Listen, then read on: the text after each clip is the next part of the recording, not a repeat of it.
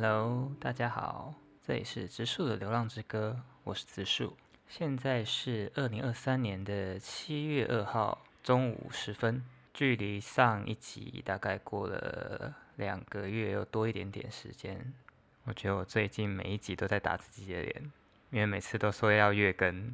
结果最后都变成季更。但我也不想再找任何借口，反正我就是继续做这件事情，希望还是有。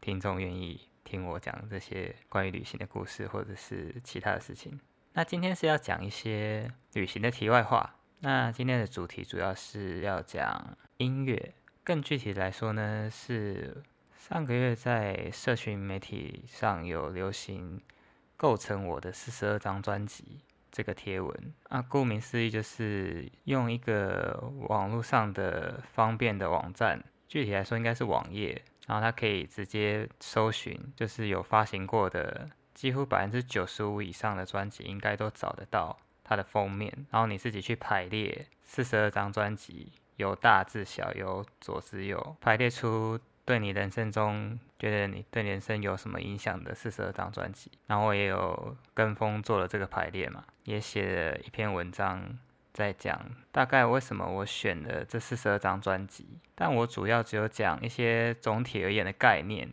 感想，没有针对这四十二张专辑一一的去讲他们有什么影响到我。所以我想今天针对前十张专辑来做一个一个一个故事的分享。那么我们就话不多说，从第十名开始讲。那第十名是 Ed Sheeran 的 Multiply，也就是陈浩。它是 Ed Sheeran 二零一四年的第二张发行的专辑。Ed Sheeran 用了四张专辑加减乘除，做了一个专辑的概念的串联。那因为 Ed Sheeran 是世界知名歌手嘛，我想我就不用做太多介绍，直接讲我为什么要选这张专辑。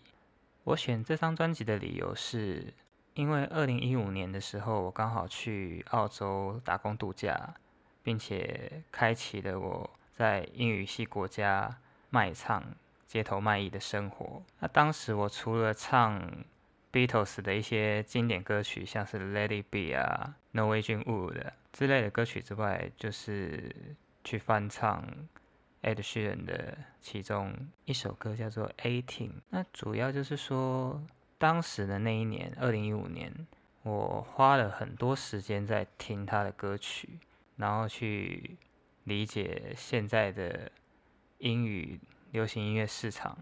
其实这样说也好像有点太宏观，就是试图去理解大家都喜欢听什么。然后因为我在卖唱的时候也有被人点过，哎，你会不会唱 Ed Sheeran 的歌？然后就开始注意到这位歌手。那那时候他已经很红了，只是没有到更后来他又非常非常的风靡全世界那么夸张。就是到世界每个角落，好像都可以听到 Ed Sheeran 的歌。二零一五年到二零一六年吧，就是我最大量的时间在听他的歌曲的两年。后来当然有陆续在听他的新专辑，可是我觉得那两年是奠定了我试着去唱现在英文流行歌的一个重要的扎根时间，所以我选这张专辑。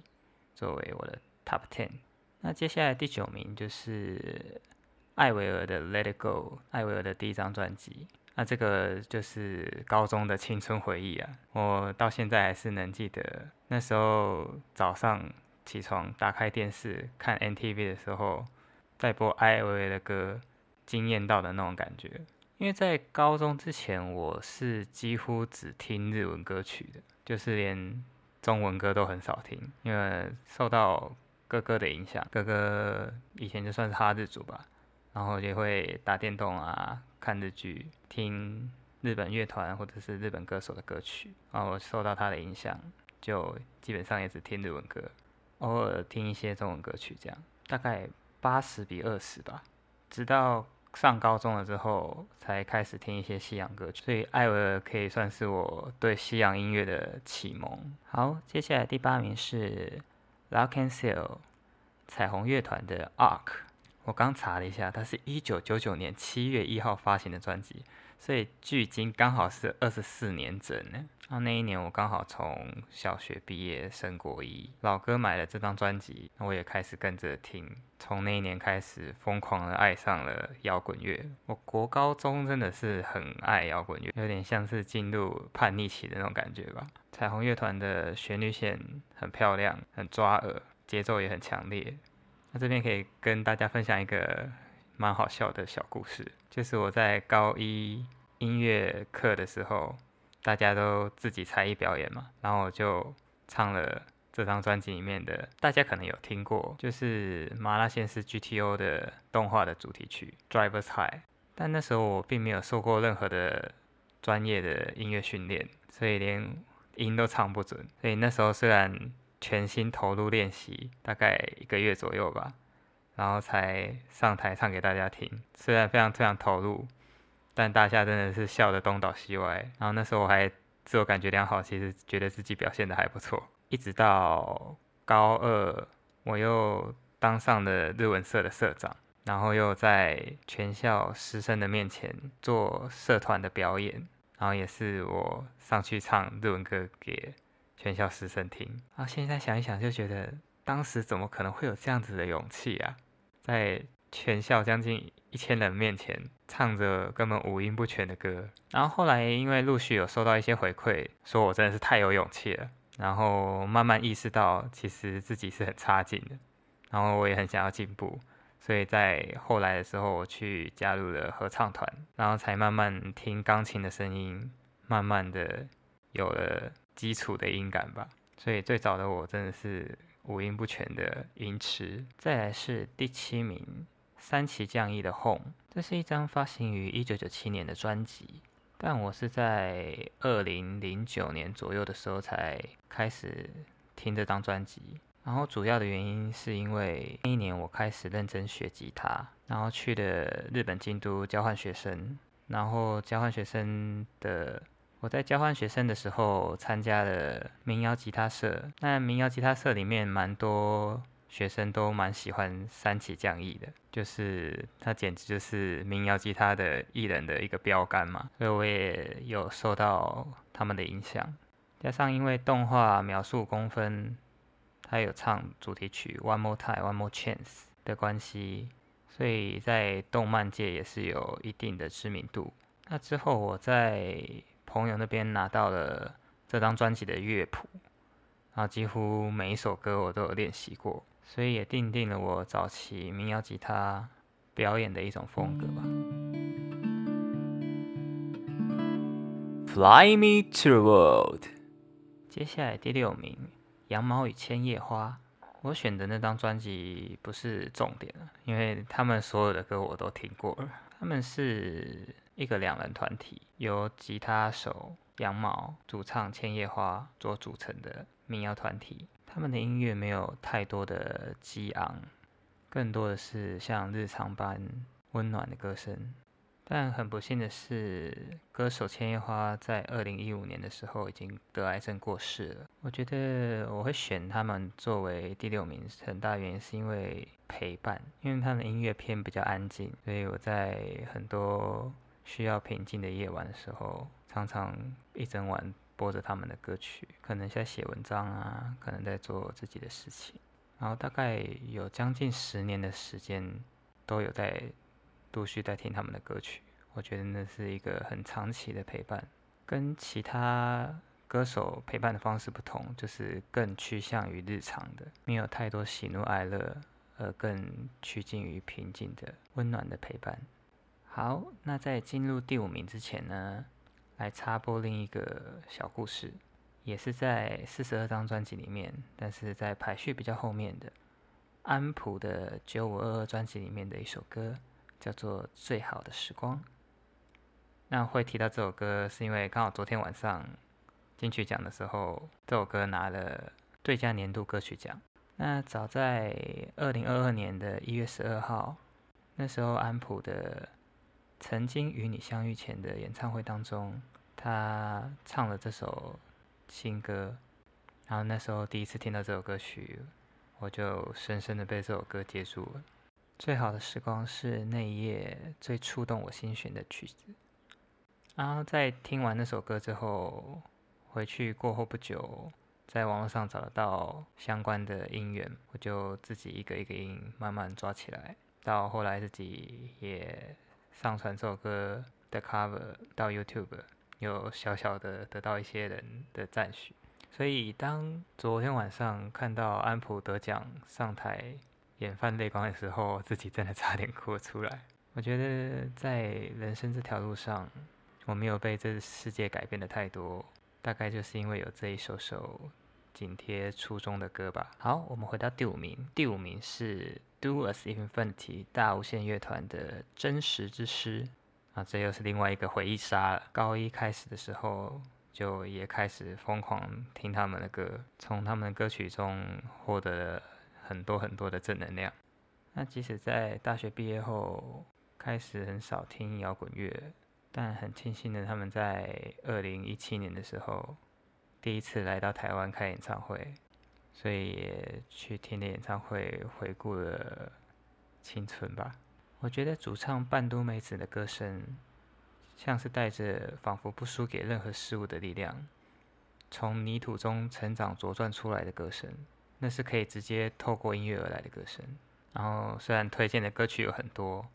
但现在我最喜欢的是《远雷》跟《真实之诗》这两首歌曲吧。好，接下来是第四名。仓木麻衣的《Perfect Crime》，不瞒大家说，其实仓木麻衣是我高中的偶像，也是我这辈子唯一迷过的一个偶像，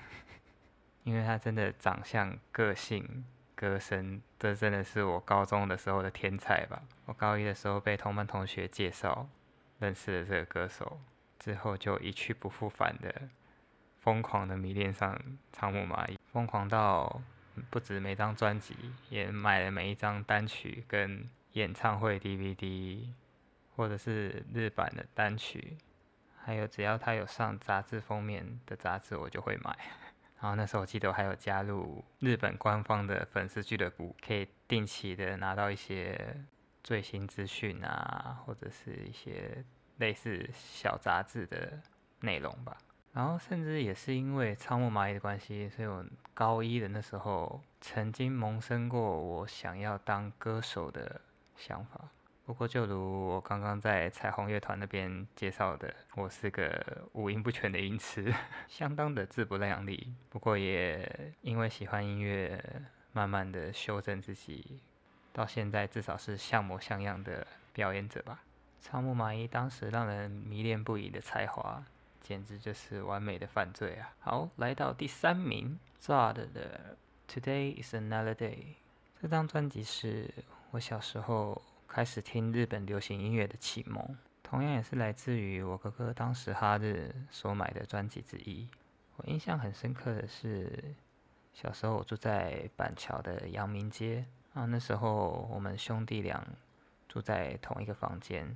房间里有我哥哥买的一个。CD 播放器，它是有预约自动播放功能的，所以我们会用它来当做早上的闹钟，就是事先先把想听的 CD 放在播放器里面，然后早上时间到的时候就会开始播放这张 CD。所以那时候我们都是在音乐中慢慢苏醒的，虽然有时候播的音乐太安静，不一定起得来，所以我们通常会放一些比较热闹的歌曲，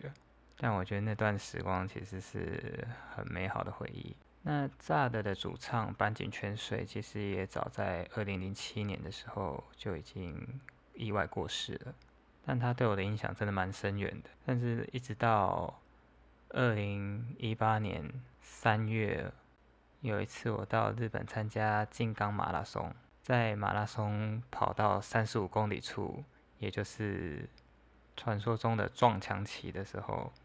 我听到了三十五公里处。有一个广播的声音，正在播着坂井泉水的《马克奈的别认输》。啊，那时候我的身体跟身心状态其实是非常非常痛苦的。所以当我听到这个旋律的时候，听到他很有精神的唱着“不要认输”的时候，我真的就直接边跑边飙泪，就觉得天哪，为什么我到底要活在这个世界上，这么辛苦的活在这个世界上啊？但是前方还有什么东西在等着我？我从那首歌的歌声中，仿佛听到了那样子的想法。居然开始下大雨了，大家听得到下大雨的声音吗？原本也有想说，要不要还是坚持把它录完，但又刚好讲到一个段落，想说还是先出去吃个饭，等雨停好了，还顺便去剪了个头发。这小小的事情突然让我有了领悟：人生其实是由一首又一首的插曲交织而成的。我觉得。正是因为那一次又一次的小小的意外，而让我们慢慢偏离自己原本所想象的事，但也让我们因此扩展了我们自己的人生的可能性。我们也才有机会让自己的人生更有趣，不是吗？Fly me to the world。好，那来到我们的第二名是米西亚的《Love Is the Message》。这张专辑是两千年的一月一号发行的，是米西亚的第四张专辑，然后里面收录了非常有名的一首歌，叫《It's Just Love》。这首歌真的是非常的好听又耐听，但其实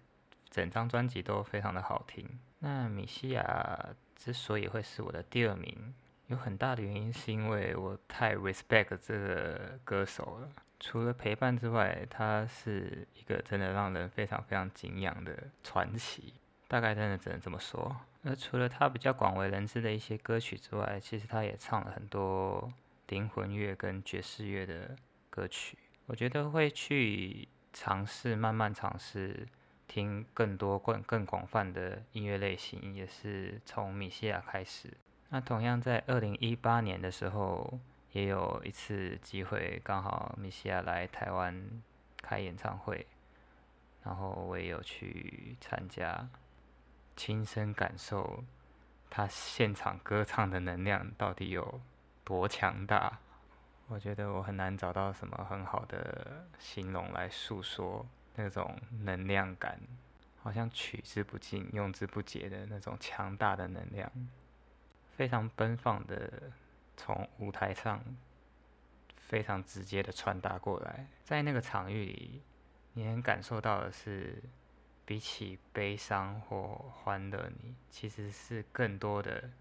震慑于他的那种强大的、巨大的能量。虽然我不是到非常热衷去参加演唱会的人，但这一辈子好歹也大概也有参与过二三十场的演唱会。那米西亚的演唱会真的是我人生中遇过能量场最强大的，真的可以体验到什么是用生命在唱歌，所以我觉得这是我把它排到第二名的一个非常大的敬意。好，最后我们来说说我们的 Top One 宇多田光的 Deep River。其实不要说 Deep River 这张专辑，它的宇多田的前三张专辑没有一首歌不好听的。每一首歌都充满它的独特性，R&B 的感染力。宇多田真的是一个全能型的艺人，而不只是身为一个艺人，身为一个人，对他的价值观、对他的想法、他所看到的世界、他理解的人生，我都感觉到深深的着迷吧。然后那种着迷不是迷恋的那种着迷，而是真正音乐本质上的。对于这个人的所有的本质，他的故事与手，他经历的一切，他写出的歌词、写出的歌曲、拍过的每一支 MV，他的任何的一个想法，我觉得是都是多多少少影响到我的。而他的音乐是从我认识他的那一年，一九九九年开始，直到此时此刻，我觉得他的音乐应该都没有真的离开过。而他中间有几年就是。卸下艺人的身份，想要回去的好好体验怎么样是作为一个人该有的生活。因为他成名的太早，所以他几乎没有体验过什么是正常的成人的生活，会需要去做些什么，为自己做些什么，去体验些什么，怎么样才是平庸的平凡的生活。更具体一点的说，是其实他在。进入唱片公司之后，他其实没有打理自己的能力，因为所有的事情都会有经纪公司帮他处理好，他只要潜心于创作就可以了，做好他歌手的本分，那其他的生活上的各式各样的杂七杂八的事情，他都不用去想。但这也让他后来意识到，他这样的生活，跟他没有这样子一般人的人生的经历，其实会影响他的创作不够具有全面性的人性吗？而是比较像一个架空的，活在一个自己想象的世界里面的感受。但同时，他的歌词里面的所含有深刻意涵的歌词，其实有相当多首。那我们在这边就举个例讲《Deep River》这首歌，《Deep River》这首歌其实是对《深河》这部小说的致敬。那刚好这本小说我有在大学的时候看过，那是一本关于死亡、探讨生命的虚无、宗教信仰。各种形式的爱等等的一本书，我觉得从探索它的歌词里面所具有的含义，很大程度的影响了我听歌后期听歌的一些想法。就是过了一定年纪之后，真的不太会单纯的听一些情啊、爱啊，或者是单纯觉得悦耳的歌曲，而也会想要从歌曲中听到一些想探讨的议题，想探讨的人生意义啊。或者是很多难以描述的情感，没有答案的东西等等。虽然说我们常说音乐是超越语言的存在，但我有时候会想，但我们还是很多时候需要用语言深刻的语言去仔细的描绘这一首曲子到底想传达的是什么。而我觉得宇多田在蛮多时候是有做到这件事情。就是不只是身为一个流行歌手，或者是 R N B 歌后，那其实想更深刻的刻画人生中一些无以名状的东西，我觉得是会让我听他的音乐听这么久，把一些喜欢的歌词深深的记在心里，数十年如一日的原因吧。好，以上大概就是我对。四十二张专辑里面的 Top Ten 里面的故事的分享，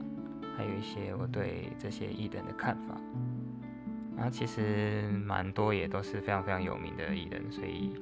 我也不会说很仔细的介绍他们，因为这样的话可能真的讲讲两个小时也讲不完吧。那就如我在我 p a r k 开篇里面讲到的，我因为音乐。还有遇到日本街头艺人，我才开始了自己的音乐流浪之旅。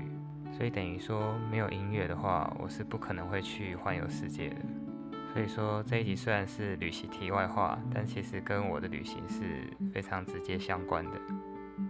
那希望大家还喜欢这一集的内容。接下来我会像之前说的，继续做澳洲之前没有讲完的旅行。但什么时候会上传就不讨论了。但我会继续做下去的。如果你没有在等的话，我也会认真的再把这件事情慢慢的完成它。好，那今天就先到这边，我们下次再见喽，拜拜。